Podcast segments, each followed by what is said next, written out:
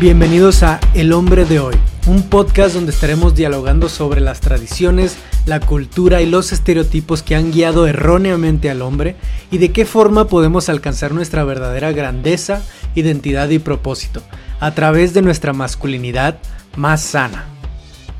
Y ya estamos listos para el capítulo número 19 del podcast El hombre de hoy. Vamos a estar tratando en la segunda parte de la sexualidad masculina, de la sexualidad del hombre, y tocando un tema muy, muy importante y un factor muy fuerte en cómo estamos viviendo, que, que influencia mucho en cómo estamos viviendo nuestra sexualidad los hombres hoy en día, el cual es la pornografía, la industria de la pornografía y cómo la pornografía nos ha afectado de una forma psicológica, de una forma emocional, de una forma también de cómo nosotros creemos que vamos a, que van a ser nuestras relaciones sexuales y cómo nuestro cuerpo también reacciona a todas las situaciones sexuales que podemos llegar a tener.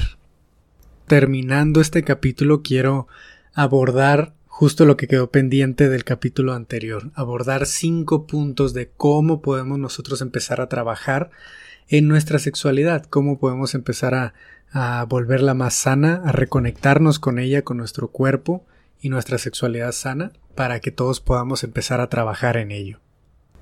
Entonces, comencemos. La actual problemática que estamos viviendo es principalmente que el promedio de edad de los jóvenes, de los niños que cuando empiezan a ver la pornografía por primera vez, cuando ven su primer video pornográfico, es alrededor de los 11 años empezamos desde muy jóvenes y sobre todo en la época actual en la que es tan sencillo tener un dispositivo, ya sea un teléfono, una tablet, una computadora, en cualquier parte del, hogar, en cualquier parte, ya sea en la escuela, en la casa, en cualquier lugar tenemos acceso al, al Internet y a una infinidad de información, de videos, de fotografías, etc.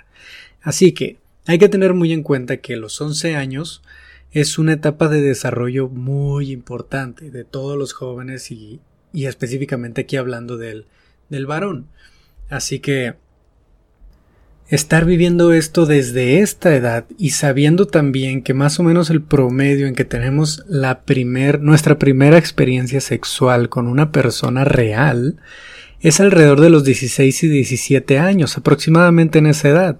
Así que son varios años en el que nuestra única educación sexual viene de la pornografía, viene de un medio de entretenimiento que nos da una falsa realidad de cómo deben ser las relaciones sexuales. Tenemos, para nuestra primera relación sexual ya tenemos todo una carrera universitaria, un montón de años estudiando y aprendiendo y teniendo esta educación sexual errónea desde videos que nos muestran una manera falsa de vivir la sexualidad y que incluso nos nos van añadiendo esta presión social de cómo deberíamos ser, ¿no? Y, vemos mucho en los videos pornográficos formas muy distintas a cómo se da en la realidad, a un round tras otro, no vemos nunca que se, que se quiten la ropa, no vemos nunca esas partes eh, graciosas o, o complicadas de, de una relación sexual real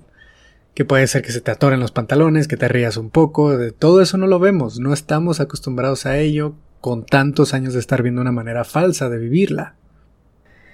Y la mayor problemática que se puede dar a través de esto es que terminemos siendo adictos, volviéndonos adictos a esta forma de encontrar nuestro deseo sexual, que es algo muy sencillo y ahorita justamente vamos a ver por qué es que la pornografía es tan adictiva, porque puede ser altamente adictiva y tener tantos efectos secundarios en nuestro cuerpo, en nuestra mente y en la forma en la que nosotros vivimos nuestra sexualidad.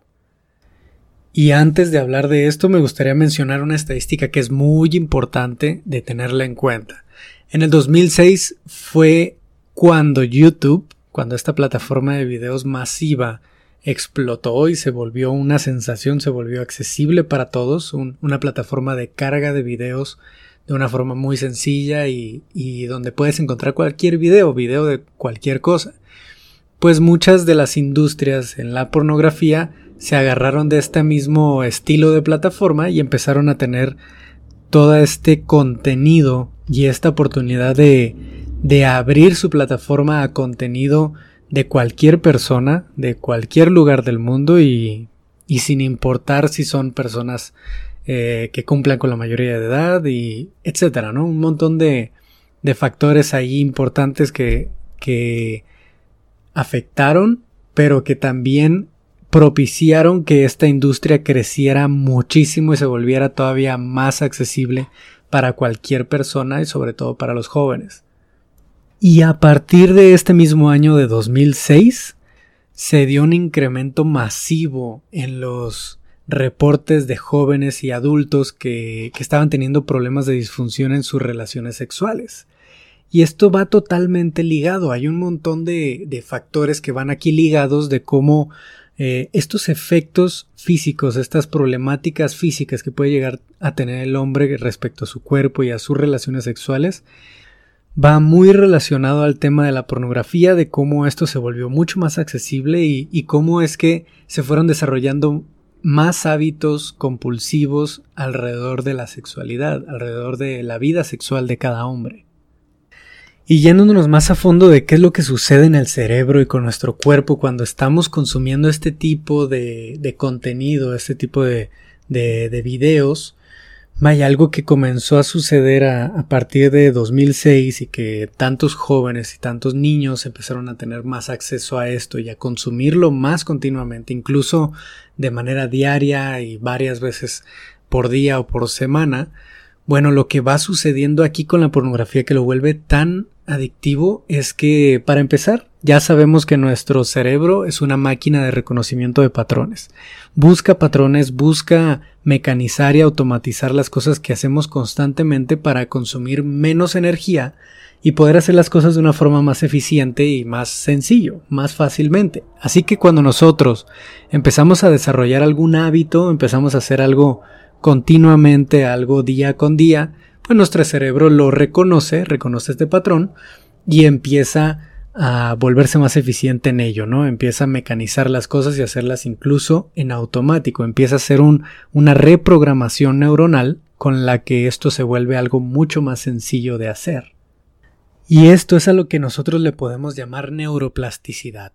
La neuroplasticidad es aquello que nos permite aprender cosas de forma rápida y automática tanto como nos puede permitir olvidar otras cosas que no estamos utilizando. Sí, esa neuroplasticidad nos puede jugar a nuestro favor o nos puede incluso llevar a adicciones. Y poniéndolo de una forma todavía más clara, la neuroplasticidad es aquello que nos puede llevar a volvernos adictos a algo, a algún hábito, a alguna sustancia, y es lo mismo que nos puede llevar a salir de ello, a salir de estos hábitos, de estas adicciones. Ahora, este es un mecanismo que necesitamos para nosotros poder desarrollar nuestro cerebro, poder desarrollar nuestra información y poderla tener a la mano cuando la necesitamos, para poder aprender cosas nuevas, para formar nuestra memoria, para irla estableciendo y también, como decíamos ahorita, también juega un papel muy importante en el desarrollo de adicciones. Y en este punto, ya hablando más de, de qué sucede en nuestro cerebro a la hora de desarrollar una adicción, tenemos cuatro puntos muy importantes en este mecanismo, que la primera es la desensibilización. Es cuando en este desarrollo de un hábito nuevo, de una adicción, empiezan a, a debilitarse los circuitos que van relacionados a, a los a las recompensas naturales que son la comida, el sexo, etcétera, ¿no? Todas estas partes naturales que nuestro cuerpo nos nos exige, que por instinto nos va exigiendo para nuestra supervivencia. Ahora, cuando estamos haciendo un hábito de una forma compulsiva, de una forma adictiva, esto es lo primero que sucede, se desensibiliza nuestra necesidad de las de las partes básicas, sí, de nuestra nuestro sistema de recompensas natural, como decíamos ahorita, la comida, el sexo, etc. Esa es la primera parte. En una segunda parte hay una sensibilización. Se, se crea un circuito de memoria dentro de las conexiones neuronales en las que ya nos volvemos todavía más sensibles a este hábito o a esta adicción que estamos desarrollando. Y así que esta es una parte bien importante. Porque en el primer paso nos empezamos a desensibilizar de nuestras necesidades naturales y en el segundo nos estamos sensibilizando y haciendo más, más sensibles, más, más, incluso sentimos más, es más impactante la sensación de estos hábitos dañinos o de estos patrones que estamos llevando a nuestro cuerpo de una forma adictiva, sí, de esta sustancia o de este hábito adictivo, como lo puede ser el consumo de la pornografía. Y en un tercer punto tenemos la hipofrontalidad. Esto pasa en la parte de, la corteza prefrontal en el, cerebro. ¿Qué hace la corteza prefrontal? La corteza prefrontal es esa parte que, que regula todos nuestros impulsos. Es la parte donde reside la ética, la moral y todos los valores que nosotros vamos adquiriendo a lo largo de nuestra vida y que filtra todos estos impulsos, ¿no? Todos, hombres y mujeres, tenemos impulsos de agresividad, de supervivencia, etcétera. Eh, y la corteza prefrontal es aquella que regula todos estos impulsos, que nos hace verlos desde una perspectiva social, de una perspectiva ética y moral, para que esto no se vaya a lo loco, ¿no? Hacia afuera. Ahora, cuando se da este tercer paso de hipofrontalidad, significa que se empieza a debilitar el control de los impulsos a través de, la corteza prefrontal. Empieza a debilitarse, empieza a ser mucho más difícil el controlar impulsos. ¿Sí? Entonces, ahí es cuando vemos algún adicto a, a la cocaína, a la heroína, a cualquier sustancia eh, o a cualquier hábito dañino, que se les dificulta muchísimo el resistir eh, poder consumir otra vez eh, esta droga o esta adicción, sí, este hábito. una persona adicta, un hombre adicto a la pornografía, es muy difícil que le diga que no simplemente sí a, a, esta, a esta adicción, sí, a este hábito, porque esa hipofrontalidad lo que está haciendo es debilitar ese filtro y ese espacio que nos permite frenarnos en ese momento de decir, no, ¿por qué? O sea, ¿por qué voy a estar haciendo esto si me estoy dañando, si me está causando un, un daño físico, un daño mental, un daño emocional? Y, y pues esta es una parte en la que la adicción empieza a tener mucha más fuerza dentro de nosotros. Y en un cuarto punto tenemos que nuestros sistemas de estrés empiezan a alterarse.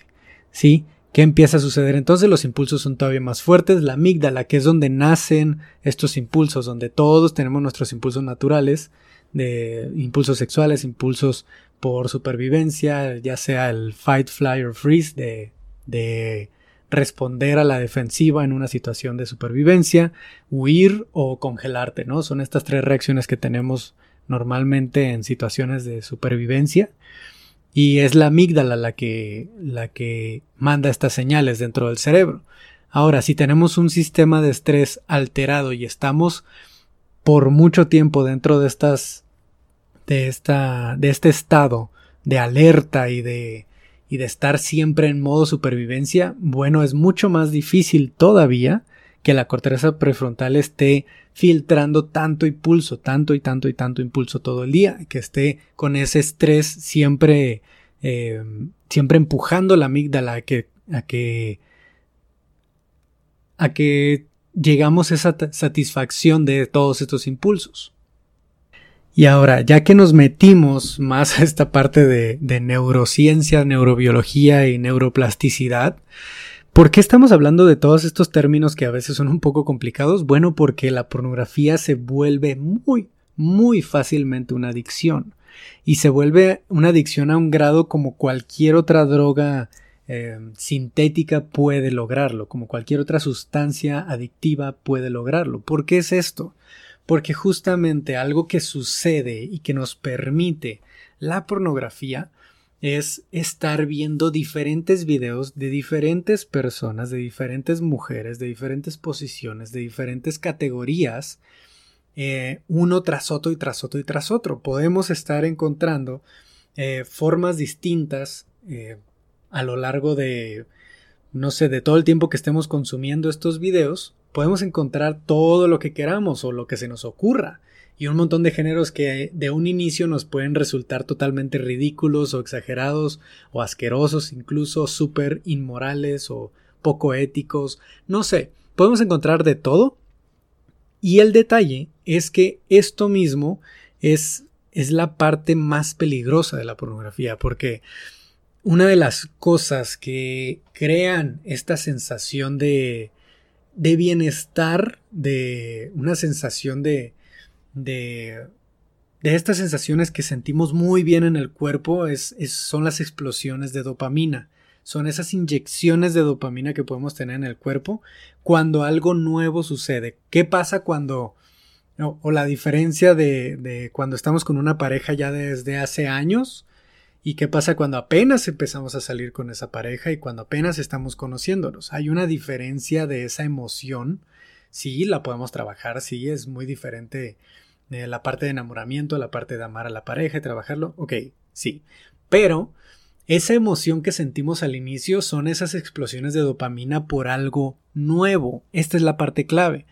Cuando estamos enfrentándonos a algo nuevo, a algo que estamos descubriendo que es nuevo para nuestro sistema, para lo que estamos viendo, para lo que estamos viviendo, para lo que sentimos física, emocionalmente, eso crea disparos de dopamina en, el cerebro y nos hace sentir totalmente emocionados, totalmente eh, felices, contentos y con ganas de más, ¿no?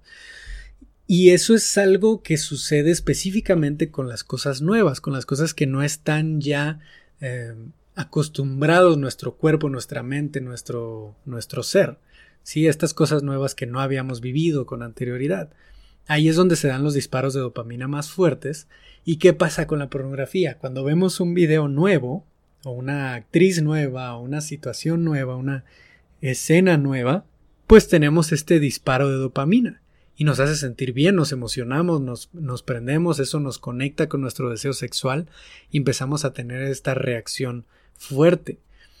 Pero el detalle es que es muy sencillo buscar un video nuevo y más videos y más videos que no nos contentamos, no estamos conformes con un solo video, con una sola escena, ¿sí?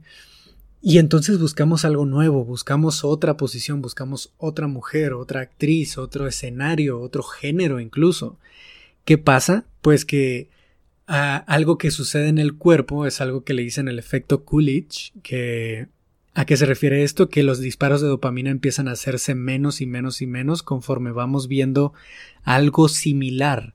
Si nosotros estamos viendo un video pornográfico de una pareja heterosexual, una situación normal, no sé, una posición común, y nos da mucha emoción al inicio, pero ya que vemos dos, tres, cuatro videos de algo similar, nos empieza a causar mucha menos emoción, empieza a reducirse, empieza a ver este efecto de enfriamiento de los disparos de la dopamina y necesitamos algo más, necesitamos otra cosa aparte.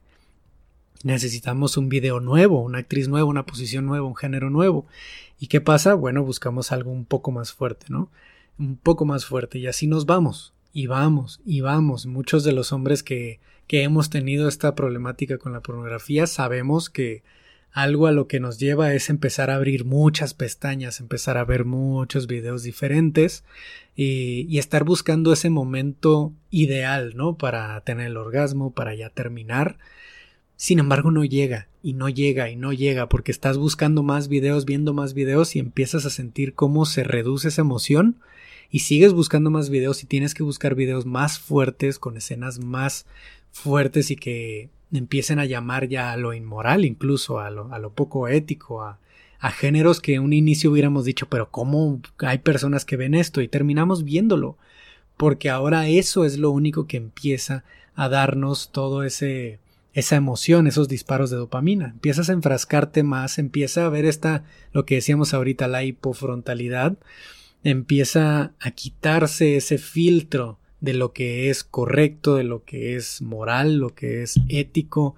Los géneros que no nos gustaban ahora son los únicos que nos estaban, que nos están causando estos disparos y empieza este ciclo, este ciclo de caer más profundo, más profundo, más profundo, de una forma automática. El, el cerebro empieza a hacerlo de una forma automática y a buscar más y más y más, hasta puntos de adicción en el que se nos olvida ir a comer, llegamos tarde al trabajo, ya no ponemos atención en nuestras relaciones, eh, etcétera, ¿no? ¿Por qué? Porque se está desensibilizando esas partes que para nosotros eran importantes de las recompensas naturales, de la comida, el sexo con una persona real, eh, la conexión humana con otras personas, nuestro trabajo, etcétera, y se está sensibilizando eh, la parte que que nos está causando esta adicción, ¿no? Esa emoción y ese y esa reacción que tenemos cuando estamos viendo pornografía. Empieza a desarrollarse la adicción de una forma mucho más intensa.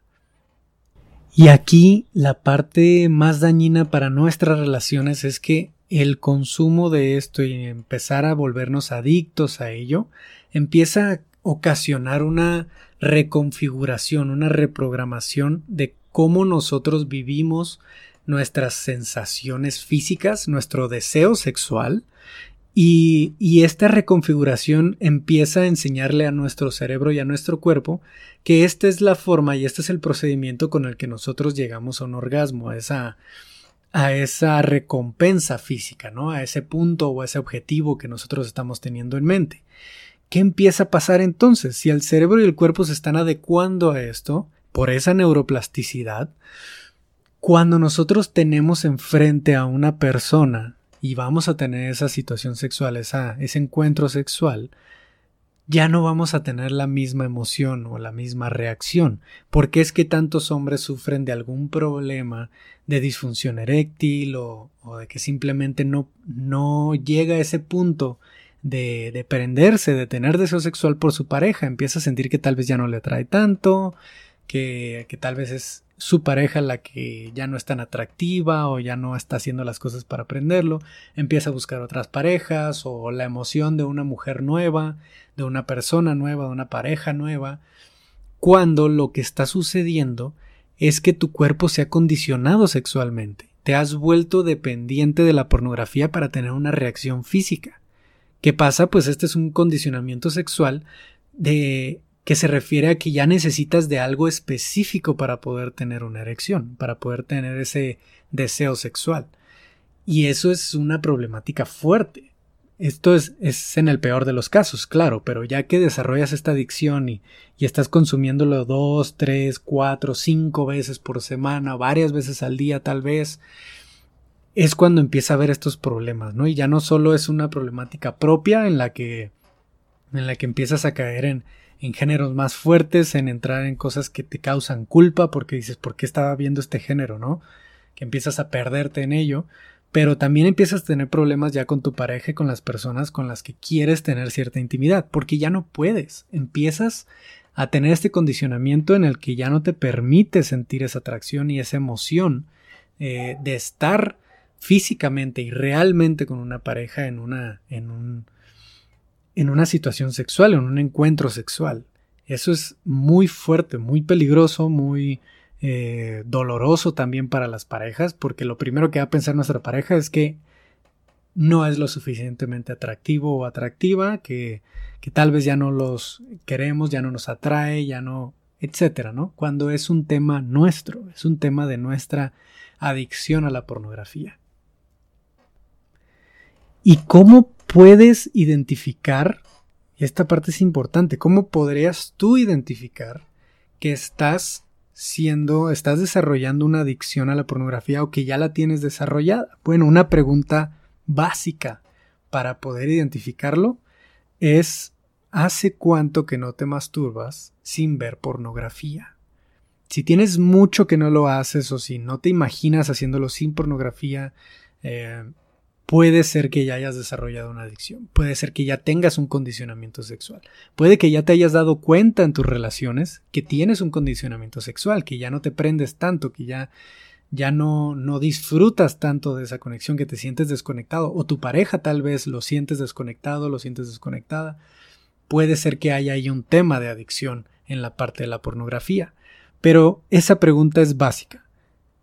¿Has podido masturbarte sin pornografía las últimas veces? ¿Hace cuánto que no lo haces? Eso tienes que preguntártelo y eso te va a ayudar a definir si, si en verdad no eres adicto a ella, si no tienes desarrollado una adicción o si ya estás dentro de ella, ¿no? Lo puedes intentar, si no sabes responder esta pregunta, puedes intentarlo.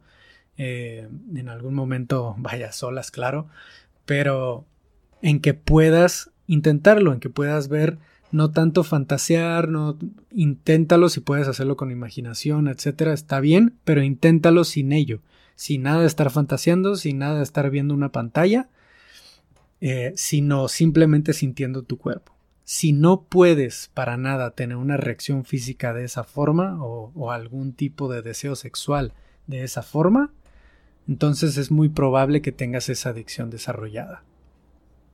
Y esto tiene mucha lógica, porque una de las, de las analogías que escuché hace poco sobre esto es no puedes estarte preparando para un partido de fútbol jugando FIFA, jugando un videojuego.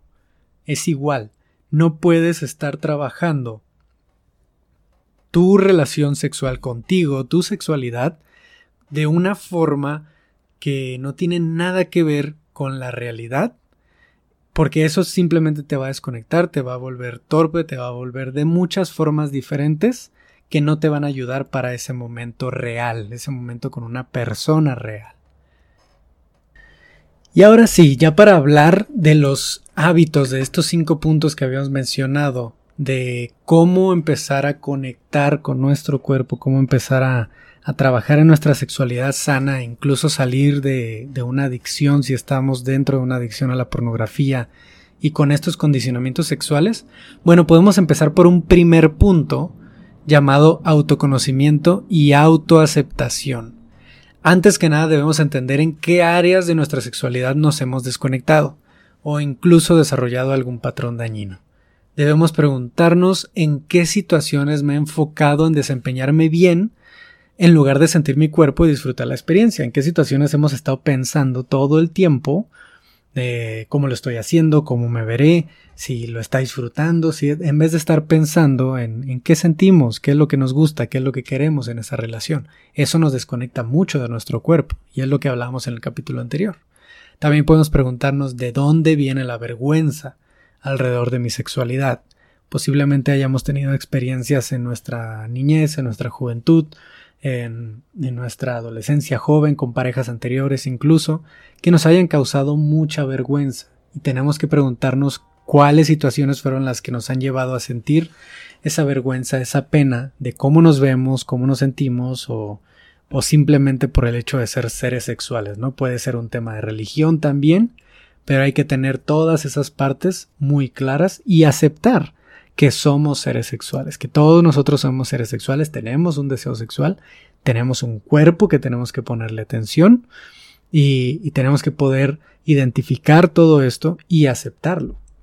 Así como identificar qué experiencias fueron las que me generaron un rechazo hacia mi propia sexualidad. Puede ser incluso en temas de orientación sexual, de simplemente haber vivido una situación en la que se nos, se nos avergonzó, alguien nos hizo menos o nos apuntó, de alguna manera, tenemos que reconocer todas esas situaciones para poder empezar a conectar con ese autoconocimiento y, auto, y autoaceptación propios. Es necesario saber qué hay dentro y aceptar que está ahí antes de empezar a dar pasos hacia una sexualidad sana. El segundo punto es acostumbrarnos a la comunicación. Algo que suele dañar mucho y entorpecer mucho nuestras relaciones sexuales es la, falta de comunicación abierta y clara. Cuando no nos comunicamos claramente con nuestra pareja de qué queremos, cómo nos gusta, etcétera, qué quiero intentar, pues empezamos a regirnos principalmente por suposiciones.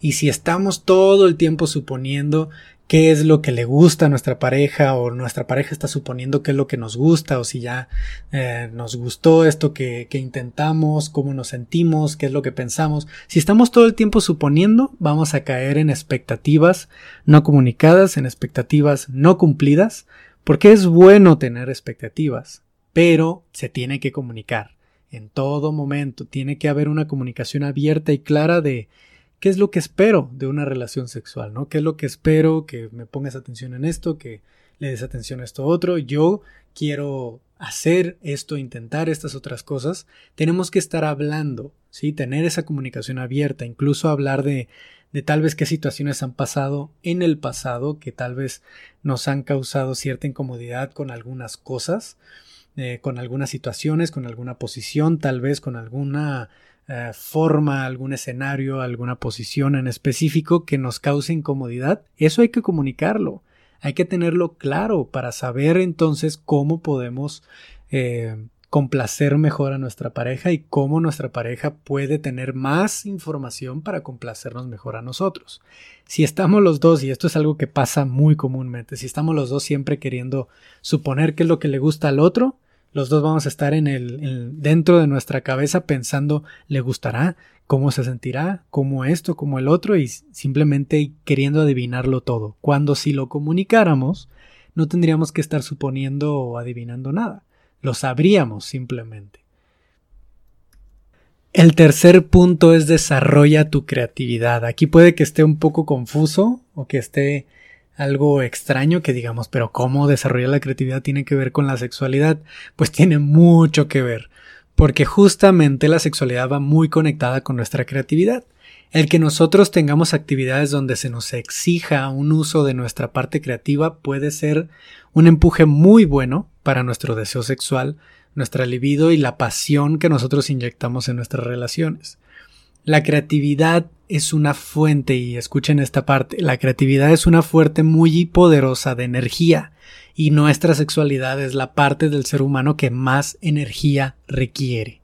Cuando nosotros desarrollamos nuestra creatividad y tenemos actividades que nos exijan esa parte creativa, estamos también empujando el desarrollo de nuestro deseo sexual, de nuestra sexualidad, de nuestra conexión con esa pasionalidad, con esa parte pasional y, y, energética que nos lleva a poder ser más creativos en diferentes situaciones y una de ellas pues en la cama con nuestra pareja o con la persona que estemos teniendo nuestras relaciones sexuales, ya sea que sea a través de la fotografía, de la pintura, del canto, de la música, de cualquier cosa que te exija crear algo y entrar en tu creatividad. Eso te puede ayudar a desarrollar tu sexualidad de una forma muy buena. Otra de las partes muy importantes es este cuarto punto, que es muévete. Pon en acción tu cuerpo, haz ejercicio, actívalo, cuídalo, haz, haz algo con él, sí, llévalo a sus límites en el que puedas, eh, no sé, un deporte o una actividad física, yoga, el, el hacer artes marciales, el correr, nadar, algo, pero ponlo en acción. Porque cuando nosotros descuidamos nuestro cuerpo, cuando no le damos esa atención, esa, esa exigencia, ese trabajo físico, nuestro cuerpo se empieza a resentir. Y una de las frases que me encantan de Sócrates dice, ningún hombre debería pasar por ese momento en el que no pueda ver la belleza y capacidad y la fuerza que puede tener el cuerpo humano. Todo hombre tiene que tiene que conocer esa capacidad, ¿sí? es esa conexión con su propio cuerpo. Como humanos tenemos capacidades grandísimas, nuestro cuerpo puede hacer estas microevoluciones y estar desarrollándose y mejorando día con día. Y cuando no hacemos eso, cuando no nos conectamos con nuestro cuerpo a un nivel de exigencia o de estarlo trabajando, de cuidarlo y, ponerle atención, nuestro cuerpo se cierra, nuestro cuerpo se, se deprime de alguna manera y, y empieza a tener estos bloqueos de en nuestro deseo sexual. Incluso puede caer en es mucho más fácil caer en que nuestra sexualidad sea envuelta en inseguridad y vergüenza. Además, no hay mejor sensación que la de sentirse cómodo frente a tu pareja en nada más que tu piel. Es muy bueno verte al espejo y que de verdad te guste lo que ves. ¿Sí? Vaya, tenemos todos estos movimientos de de todo cuerpo es hermoso. Sí, todo cuerpo es hermoso. Todo cuerpo tiene su belleza, todo cuerpo tiene que ser aceptado, pero no hay que conformarnos con ello. Siempre hay que trabajarlo, siempre hay que esforzarnos más, siempre hay que cuidarlo y ponerle atención para que podamos conectar con esa parte tan importante que es en nuestra sexualidad. Y la última parte es reconecta tu mente y cuerpo. Este es el quinto punto de los cinco puntos de, de hábitos que podemos desarrollar para tener una sexualidad más sana. Porque el reconectar tu mente y cuerpo es súper, súper importante. El pasar por años y años de relaciones donde nos mantenemos encerrados en nuestra mente por presiones sociales, terminamos basando nuestra sexualidad en la vergüenza adquirida en experiencias pasadas y somos muy negligentes con nuestro cuerpo. Lo que siente, lo que queremos, lo que sentimos nosotros en nuestro cuerpo y nos puede llevar a una desconexión profunda y una insatisfacción sexual constante. Eso lo vivimos muchísimo. Y para poder trabajar esta reconexión es necesario desarrollar hábitos donde podemos callar nuestra mente y escuchar al cuerpo. Esta parte es muy, muy importante. Puede ser a través de trabajos de respiración, de duchas heladas, ya lo hemos mencionado antes. Puede ser con el método de Wim Hof, lo recomiendo lo busquen. Y a través del yoga, de la meditación, incluso puede, puede ser a través de la misma masturbación sana que vamos a ver en, capítulos futuros cómo es esto de la masturbación sana, porque es todo un tema. Lo he estado mencionando en los círculos de hombres, con hombres que han estado pasando por adicción a la masturbación, a la pornografía, etcétera, con algunos hábitos que pueden ser un poco dañinos. Y les he estado recomendando que trabajen su masturbación sana y les explota la cabeza así. Pero ¿qué es eso? ¿Cómo que una masturbación sana? ¿Cómo se trabaja esto? Bueno, lo vamos a estar viendo en el futuro, así que pongan atención a los próximos capítulos. Me gusta hacer estos cliffhangers de después vamos a hablar de estas cosas para que puedan escuchar los siguientes capítulos.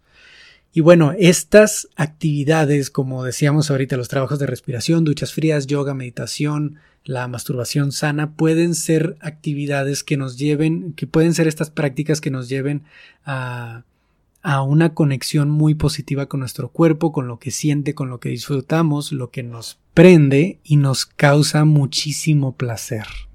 Tenemos que dejar de vivir nuestra sexualidad a través de la presión social de lo que han dicho que el hombre tiene que ser, que tiene que tener a muchas mujeres, que desde pequeño ya tiene que tener eh, cierta experiencia, que hay que meternos con una mujer mayor para que nos guíe y para... No, no, no, no, no. Tenemos que vivirla como nosotros queremos vivirla. Tenemos que disfrutarla, tenemos que disfrutar nuestro, nuestras sensaciones, nuestro cuerpo, amar a nuestro cuerpo a través de también dejarse amar por otras personas de formas sexuales, de formas físicas, de muchas formas distintas, y sin esos bloqueos, sin esa pena, sin esas vergüenzas y culpas que nos ha generado mucho la, el diálogo social, el diálogo religioso, el diálogo de muchas formas distintas, ¿no? Tenemos que dejarlo de lado y empezar a vivir nuestra sexualidad de una forma plena, de una forma sana, de una forma abierta, de una forma muy conectada con nosotros mismos.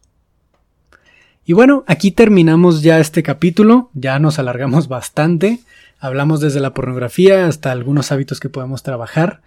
Eh, compartan este capítulo con personas que ustedes crean que les puede ayudar muchísimo, compártalo con sus amigos, con su novio, con su esposo, con su padre, con su hijo, con quien quieran que les pueda ayudar muchísimo. Esto es información muy valiosa, es información que puede eh, hacer a un hombre darse cuenta de algo que le puede estar causando un daño y una desconexión en su en su mismo cuerpo y en su pareja y en sus relaciones sexuales, en su sexualidad, y, y, esto lo puede llevar a vivirla de una forma más sana.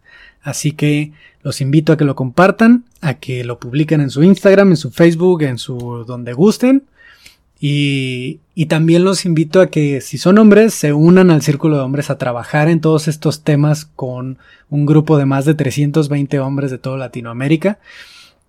Y si son mujeres escuchando esto, que inviten a hombres eh, a unirse al círculo, a unirse a las mentorías individuales que ya estamos trabajando uno a uno con todos los hombres que quieran, un entrenamiento, una, una práctica más intensa para estar reconectando con su cuerpo, con su sexualidad, con sus hábitos sanos, con todos estos temas que estamos hablando en el podcast, ¿no?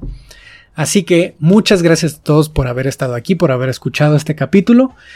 Comenten en Instagram, en Facebook qué les pareció, compártanlo a todos y no voy a dejar de decir esto, compartan y compartan y compartan para que más gente escuche de esto y podamos estar avanzando en lo que nosotros creemos que debe ser un hombre, en lo que hemos creído que debería ser un hombre y en lo que podemos llegar a ser como hombres. Les mando un gran abrazo a todos y nos estamos escuchando en el próximo capítulo. Que estén muy bien. Adiós.